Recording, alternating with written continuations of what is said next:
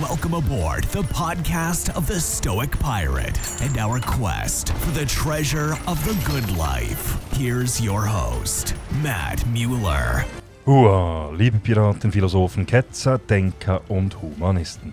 Herzlich willkommen auf dem Schiff des stoischen Piraten und auf unserer Suche nach dem Schatz des guten Lebens. Mein Name ist Matt und ich bin der Gastgeber des Podcasts Der stoische Pirat. Ich bin nicht gekommen, um Schafe zu führen, sondern um Löwen zu erwecken. Mit diesen Worten des neuen argentinischen Präsidenten Javier Milei möchte ich Sie auf eine Reise einladen, um die meines Erachtens wahre Bedeutung von Leadership zu erkunden. In dieser Podcast-Folge beleuchte ich, wie echte Führungskräfte ein Umfeld schaffen, das Kreativität und Eigeninitiative fördert. Ich bin der Überzeugung, dass das Wecken des inneren Löwen in jedem Mitarbeiter der Schlüssel für außergewöhnliche Erfolge ist. Führen ist meines Erachtens nämlich viel mehr als lediglich kommandieren und kontrollieren. Begleiten Sie mich deshalb in dieser 112. Folge des Podcasts Der Stoische Pirat, um zu erfahren, wie wir meiner Meinung nach gemeinsam eine mutigere und inspirierendere Zukunft gestalten können. Wenn Sie das Transkript nachlesen möchten, dann gehen Sie dazu auf meine Webseite www.müllermatthias.ch. Sie finden dort auch die Quellenangaben und die übrigen 111 Folgen des Podcasts Der stoische Pirat. So, nun aber zu Leadership. Leadership, ein Wort, das in seiner Essenz so viel mehr ist als bloße Anweisung, als bloßes Befehlen. Immer wieder höre ich, dass Führung durch Kommandieren, Kontrollieren und Korrigieren definiert wird. Führen ist meines Erachtens aber weit mehr als diese doch etwas gar banale und von einem sehr verstaubten Führungs- und Menschenbild zeugenden Binsenwahrheit.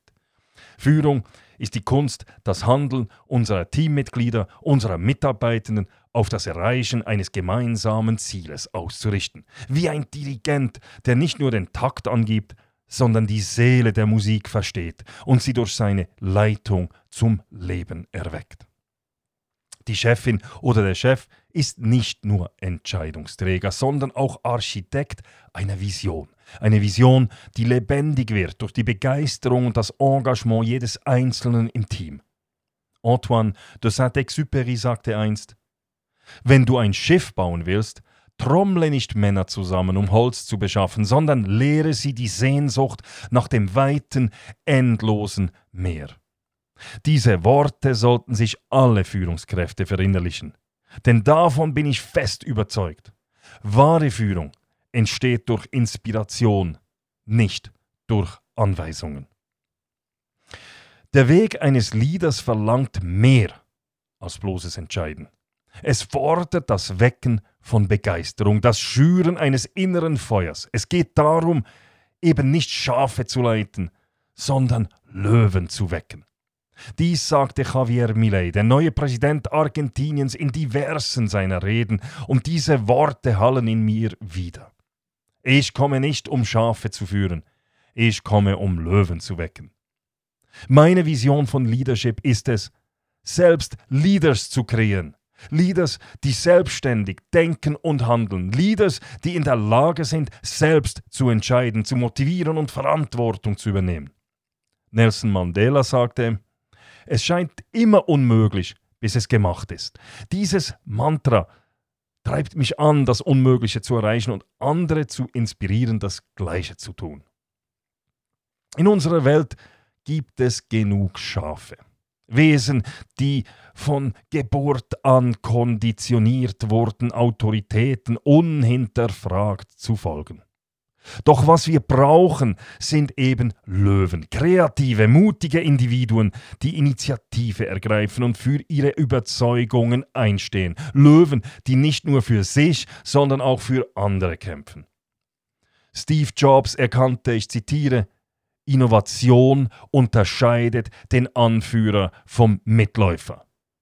Und so sollten Führungskräfte auf allen Stufen danach streben, ein Umfeld der Innovation und des kreativen Denkens zu schaffen. Bei meinen Referaten und Auftritten begegne ich immer wieder der Frage, ob denn wirklich alle Menschen die Handlungsfreiheit, die ich in der Führung so hoch halte, tatsächlich bewältigen können. Einige behaupten, es gäbe Menschen, die strikte Vorschriften und genaue Anweisungen bräuchten. Menschen, die keine Handlungsfreiheit wollten oder damit gar nicht umgehen könnten.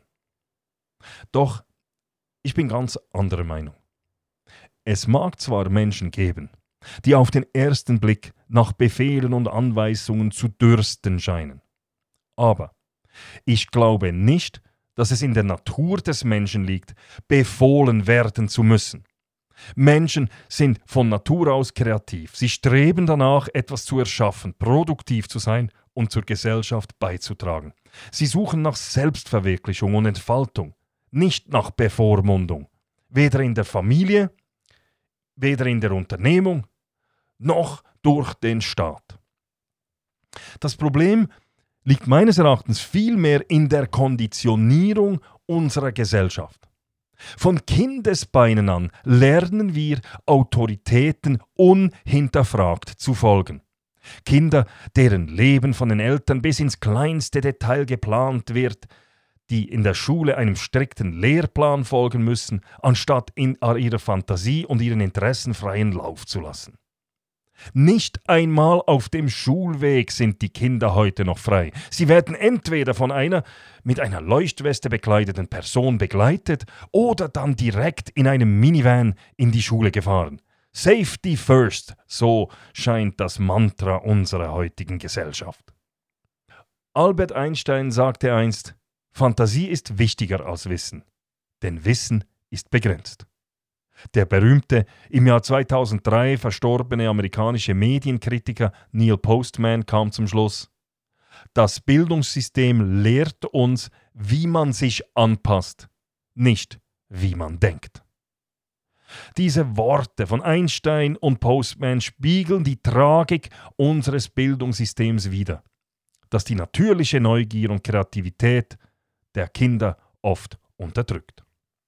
Auch in der Universität geht es genau gleich weiter. Das Bologna-System mit seinem Punktesammeln lässt wenig Raum für echte geistige Entwicklung. Wir als Führungskräfte haben deshalb die Aufgabe, dieses unterdrückte Urbedürfnis nach kreativem Handeln bei unseren Mitarbeitenden wieder zu wecken. Wir müssen das Feuer entflammen, Löwen erwecken, anstatt weiterhin Schafe zu konditionieren. Dieser Prozess benötigt Zeit und geht nicht immer reibungslos vonstatten. Oft stößt man auf Unverständnis, besonders bei denen, die in ihrem Berufsleben etwas Erfolg hatten, aber geistig weniger offen sind und den neuen Wegen mit Skepsis, Abneigung und auch Neid begegnen.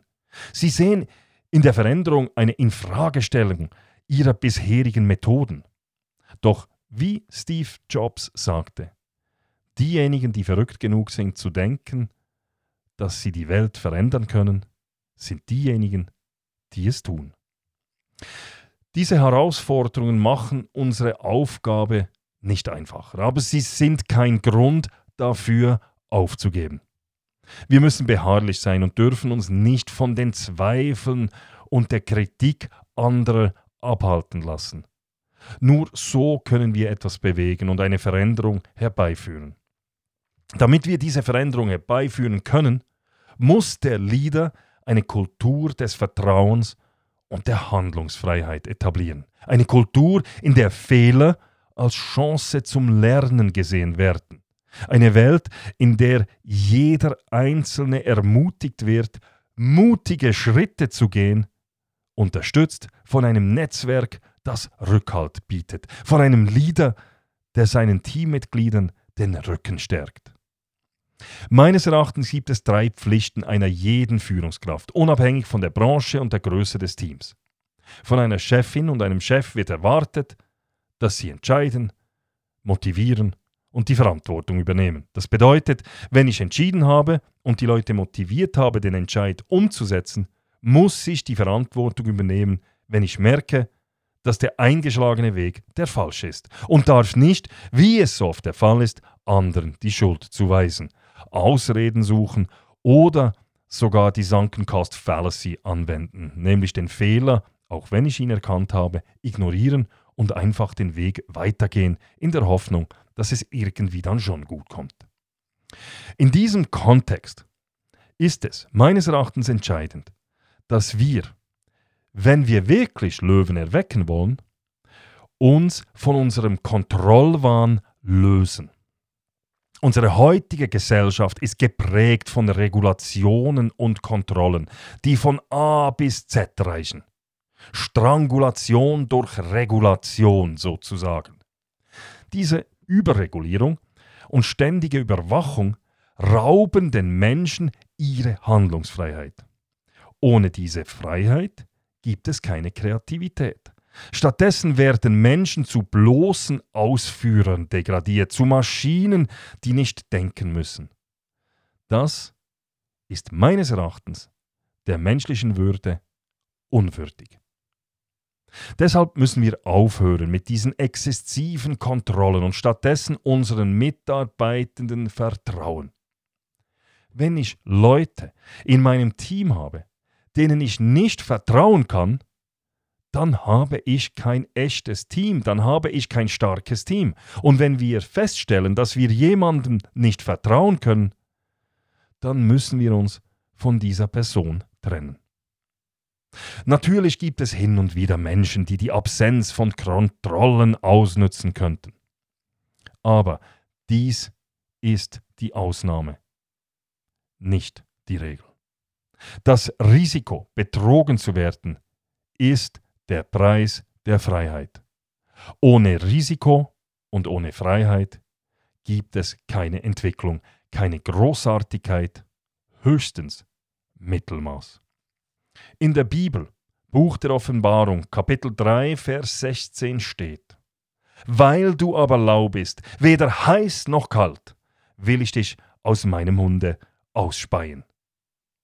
Ich bin der Meinung, dass wir zu oft die Tendenz zum Mittelmaß, zum Lauwarmen haben, dies aus Angst und Sicherheitsdenken.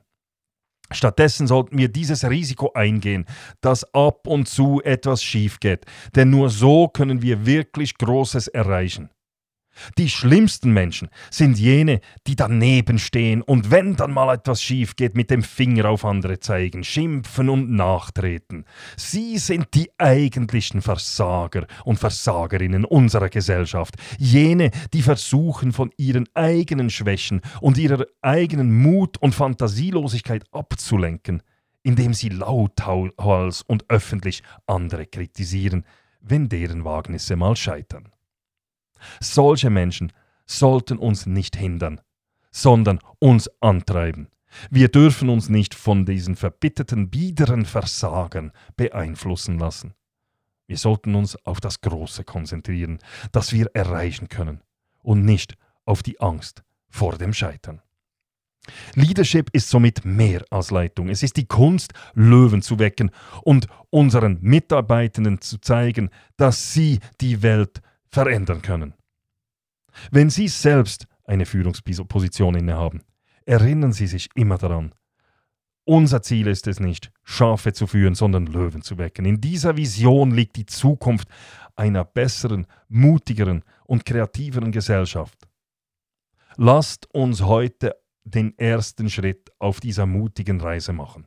Ich fordere jeden von euch auf, ab heute nicht mehr als Verwalter des Gewöhnlichen, sondern als Architekt des Außergewöhnlichen zu handeln. Erwecken Sie den Löwen in sich. Erwecken Sie aber auch den Löwen in den Menschen um Sie herum. Stellen Sie sich mutig den Herausforderungen, seien Sie kreativ in Ihren Lösungen und unerschütterlich in Ihrem Engagement. Nehmen Sie sich die Freiheit zu träumen, zu wagen und zu wachsen. Erinnern Sie sich jeden Tag daran, dass in Ihnen die Kraft eines Löwen schlummert.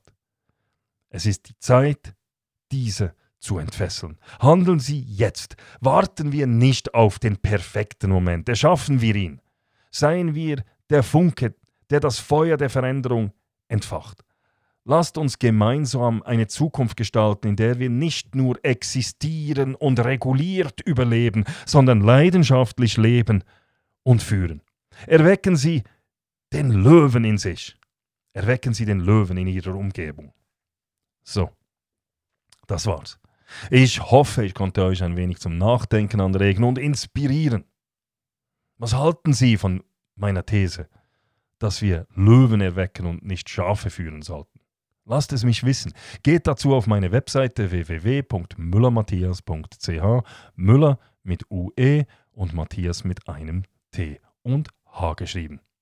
An dieser Stelle herzlichen Dank an all die Feedbacks, die ich jeweils bekomme. Gerade auf meine letzte Folge mit dem Thema Was ist ein richtiger Mann bekam ich sehr viele Rückmeldungen. Von der Monatszeitschrift Schweizer Monat wurde ich sogar zu diesem Thema auch in deren Podcast eingeladen. Dieser sollte am 15. Dezember veröffentlicht werden. Auch in der Zeitschrift Nebelspalter sollte ein Artikel von mir zu diesem Thema erscheinen. So, that's it. Denken Sie daran, seid mehr Helden, seid mehr Piraten. Macht es gut. Bis bald. Thank you for listening to the podcast of the Stoic Pirate. Come back again to our quest for the treasure of the good life.